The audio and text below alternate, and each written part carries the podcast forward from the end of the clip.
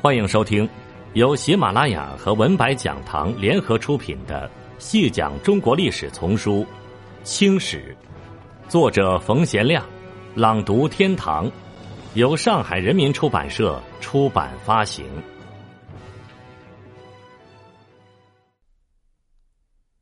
第二十四集，经过顺治年间的休养生息，康熙年间的战事平定。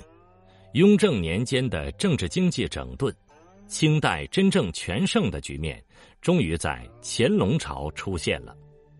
这是乾隆的幸运，因为乾隆本身并无太过杰出的成就，他所依赖的正是前面几位帝王开创的良好局面。对他来说，哪怕只是守成，也足以让清朝稳住太平盛世的局面。爱新觉罗弘历。这位文治武功都很自负的乾隆皇帝，历史上给了他一长串的尊号，称“高宗法天龙运至诚先觉体元立即夫文奋武亲明孝慈神圣纯皇帝”，简称就是高宗纯皇帝。乾隆长得龙准其身，读书能过目成诵，而且勤于骑射，武功也不错。自小受爷爷康熙的厚爱，长大后更受雍正的信任。乾隆二十五岁登基，年富力强，针对边疆局势的不稳定，推动了一系列勘乱治平工作，居然颇为成功，使他十分自负。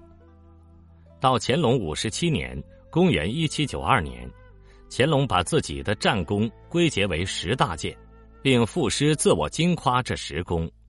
平准格尔为二，定回部为一，打金川为二，靖台湾为一，降缅甸安南各一，受库尔喀降二次。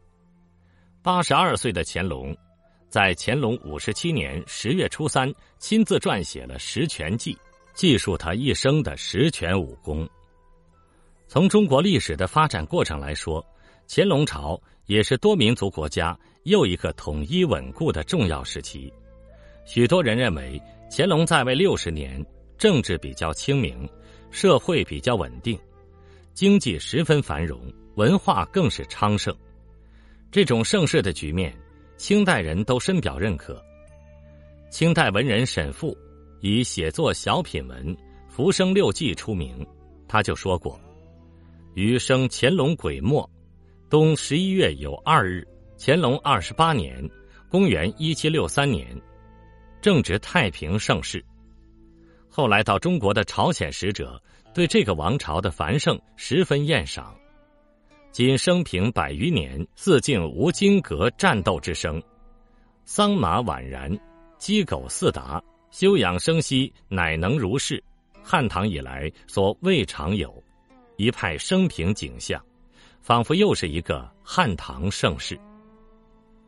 这时到中国来的外国使臣，一路之上看到的大多是繁华安逸景象，譬如大运河边的苏州，由于被众多的河流包围，让外国人感觉十分像意大利的水上名城威尼斯。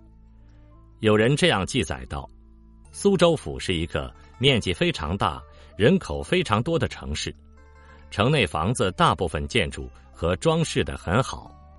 这里的民众大多数穿丝质的衣服，样子显得非常愉快，整个城市呈现出一派繁荣气象。据说这里人对把首都迁至北京，至今还有意见。过去距离苏州府很近的南京是全国首都。中国的统治者把首都由这块无论从哪方面讲都是得天独厚，并又经过巧妙加工改良的地方。迁到达达区边沿的北十里，完全是从强烈的政治角度考虑决定的。苏州府一向被认为是中国的天堂，当地人有一句很流行的话，叫做“上有天堂，下有苏州府”。在这个国势殷盛、公私富足的时代，清人都认为，江南是整个帝国最为繁华的地带。有人对江南的奢华风习做过简括的描画，称“家家孝近身之事，人人修命妇之容”。到乾隆时期，江浙殷富之家极多，后人称拥巨万及一二十万者，耕仆难数，且有不为人所知者，为至百万，则始播于人口。百姓生活中，奢靡化的倾向也较为普遍，特别是在江南，那里的百姓在生活上的许多追求，有引领全国潮流的作用。昆山世家龚伟对此表示了忧虑，认为这样的生活取向不应当支持。他说：“无俗奢靡为天下罪，日甚一日而不知返，安望家己人足乎？于少时。”见世人仅仅穿裘，今则礼相妇孺皆裘矣。大红线顶十得一二，今则十八九矣。家无单担之处，尺穿布素矣。团龙立龙之势，泥金剪金之衣，编户见之矣。引传则习费千钱而不为风，长夜流免而不知罪矣。物欲贵，利欲坚。增华者欲无厌心，其何以堪？在龚伟看来，他小时所见的社会景象与乾隆盛世所见的江南社会风气实在太不同了。就连最知礼仪的读书人，也以穿素布衣服为耻，饮食娱乐要花很多钱，而一点也不心疼，居然都认作时尚。龚伟认为，这样奢华的风气他不能接受，他觉得一丝一素。都是祖父辈勤苦所得而传给他的，所以他觉得社会再繁荣，仍应保持勤俭之风。这是龚伟的思想，但很多人却不这样认为。即使有大量盐商的聚集，扬州在中国东南的繁华，在乾隆朝也难与苏州相比。而扬州之富，已令人啧舌。盐商们生活的奢侈。昭示了这个王朝中最富庶人群的生活追求，他们起居饮食的奢华程度，一般的王侯贵族根本达不到。有一个故事可以说明：某年夏天，有人携朋友到两环一个姓洪的盐商家中做客，这个盐商家中的奢华生活大大超过了王侯，令他十分吃惊。在扬州城中，这样的富户。当然还有很多，有些富户的生活非常之现代化，比如虹桥，号称扬州北郊的佳丽之地。孟香慈说：“扬州好，第一是虹桥。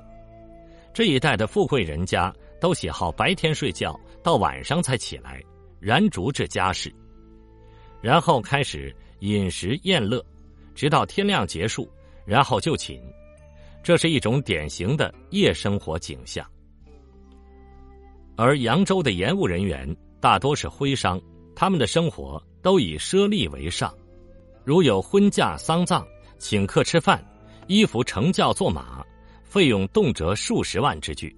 据说，有盐商人家每次吃饭，厨师都要备十几种菜肴。吃饭的时候，商人夫妇坐在堂上，佣人们。将菜抬到他们面前，只要有不喜欢吃的，就摇摇头，佣人立马下去换上其他的菜肴。有的人家喜欢养马，多达数百匹，每匹马每天的费用达数十两白银。早上从扬州城内牵出去，傍晚从城外牵回来，十分的壮观，街道上旁观的人都看呆了。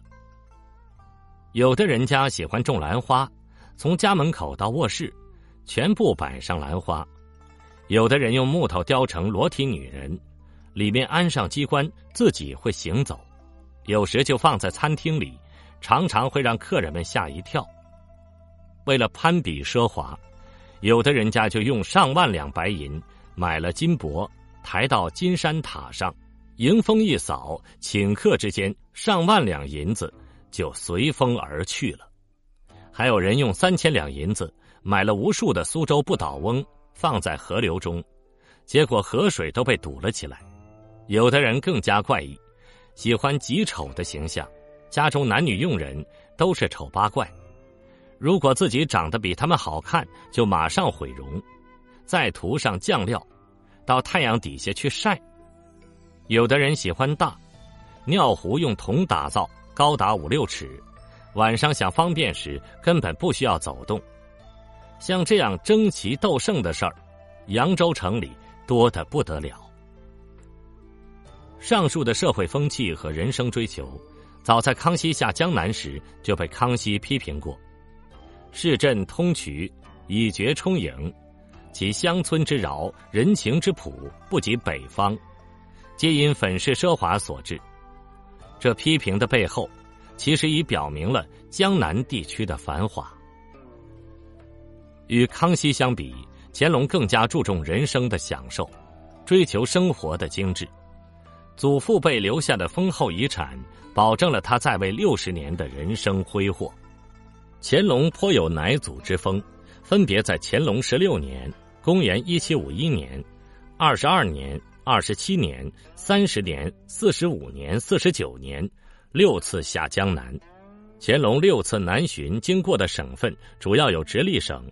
就是今天的河北、山东省、江南省（今安徽、江苏）、浙江省所经停的行宫，所在地有直隶省的涿州、紫泉、赵北口等；山东省的德州、燕子祠、灵岩寺等；江南省的顺河集、天宁寺、苏州府、江宁府等；浙江省的杭州府、西湖等，都由各地方官临时建造。十分华美，其中比较出名的城市就有镇江、扬州、苏州、杭州等。推动扬州这类城市进一步繁华的一大原因，恐怕是乾隆的多次南巡。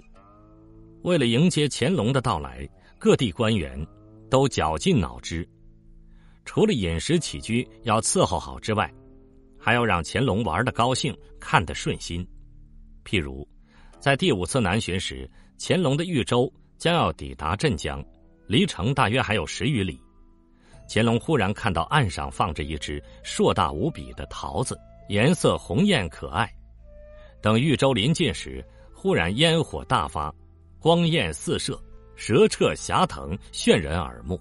顷刻之间，桃子虚然开裂，桃内居然是个戏台，上面有数百人正在演《寿山福海》新戏。实在新奇。为了营造这样的奇异情景，各地方的官绅们各展技能，争奇斗异，谁也不甘落后，谁都想博得乾隆的赞誉，好有机会升官发财。乾隆的表现也很不错，初次南巡时就下令免去江苏、安徽、浙江等地的拨赋，减免犯人的罪行，大力赈济各地出现的饥荒。这让各地百姓着实高兴了一阵子。苏州监生徐阳家住吴县城内的专储巷，在乾隆十六年（公元一七五一年）进献画册给初次南巡的乾隆后，得到乾隆的欢心，后被擢升至内阁中书。乾隆二十四年，徐阳觉得这时政治昌明，社会富足，人口众多，远超三代。就画了一幅《盛世滋生图》，俗称《姑苏繁华图》，描绘的是乾隆时期苏州的人物风情，笔调细腻，内容多为写实，似乎有续宋人张择端《清明上河图》之意。通过徐阳的描绘，我们仿佛看到了乾隆朝苏州府的各种繁盛之况，商贾浮凑，百货骈集，中外贸易兴盛。堪称财富渊薮。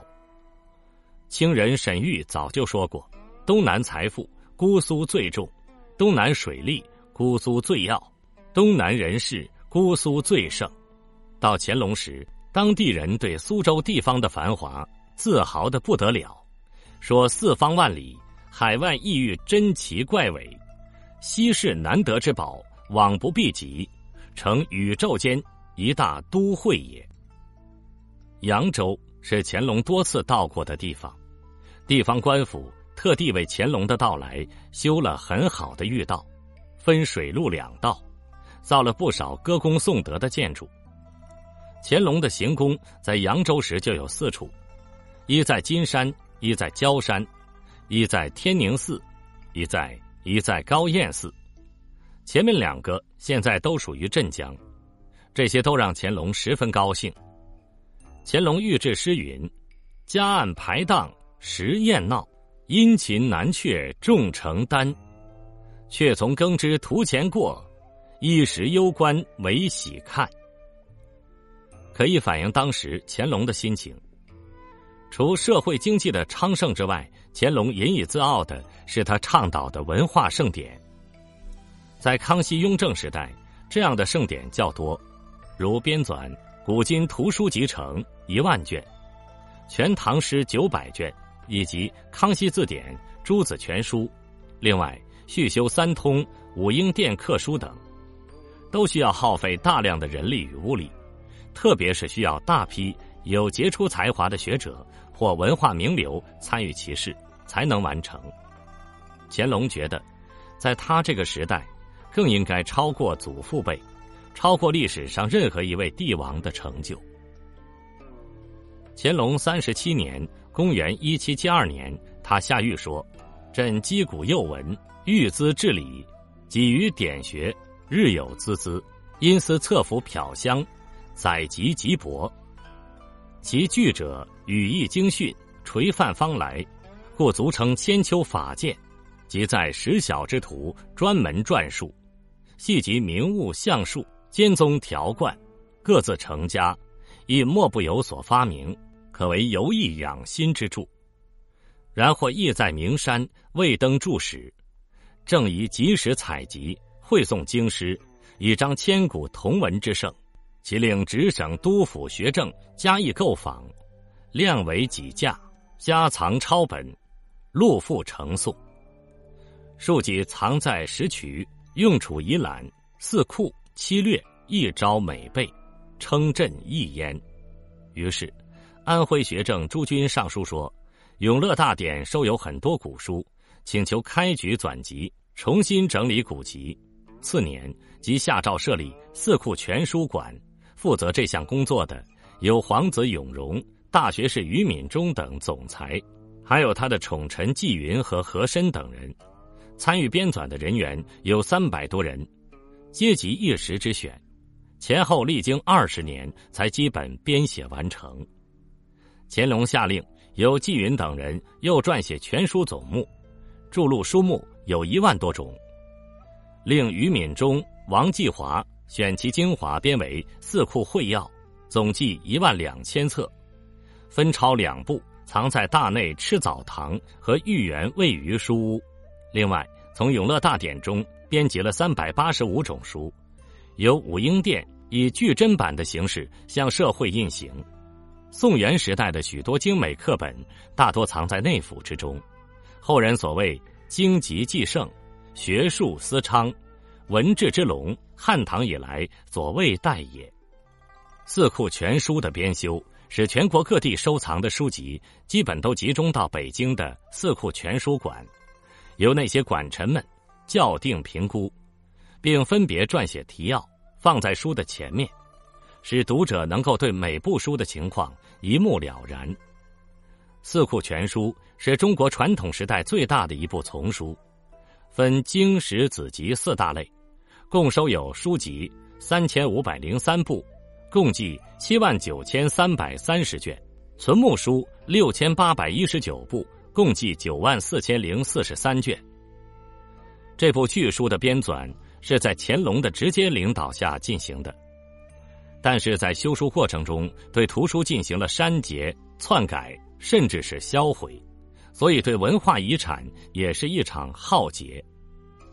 根据韩英虎等编纂的《明代蒙古汉籍史料汇编》第一集，清政府以文字狱为契机，对明代。甚至更早时代的历史资料中，有关蒙古女真的情况做了大量的删改，甚至销毁。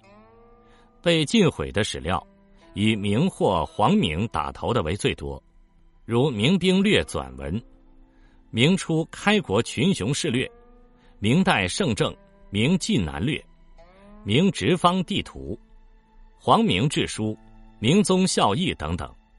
除禁毁书籍外，清政府还清除了不少。明代的档案，据统计，目前明代档案只有三千余件，基本是天启、崇祯两朝的兵部档案。其他还有少量洪武、永乐、宣德、成化、正德、嘉靖、隆庆、万历、太昌朝的官方文书，其中有很多内容已被篡改。有人估计，至少有一千万份明代档案被全部销毁。倒是民间的一些野史笔记，如《江汴纪略》、清兵在江西的烧杀淫掠的内容，《扬州十日记》、《扬州屠城残史》等，得以幸存下来，实在是很珍贵。至于一般的文献篡改，若对清政府的统治权威没有大碍，多数仅将涉及少数民族的忌讳用词进行改动而已。典型的例子就是宋代抗金名将岳飞的《满江红》。原文有“壮志饥餐胡虏肉，谈笑可饮匈奴血”一句，在《四库全书》中被改为“壮志饥餐非食肉，笑谈欲洒迎枪血”。有人统计过，从编修《四库》开始到乾隆四十七年间，清政府共烧书二十四次，毁掉书籍五百三十八种，计有一万三千八百六十二部以上。这个量，实际上与修入四库的书。相当，尽管如此，《四库全书》还是以空前的规模保存了大量珍贵的历史文献，也算是乾隆朝的一项文化盛事。听众朋友，这一集就为您播讲到这里，感谢您的收听。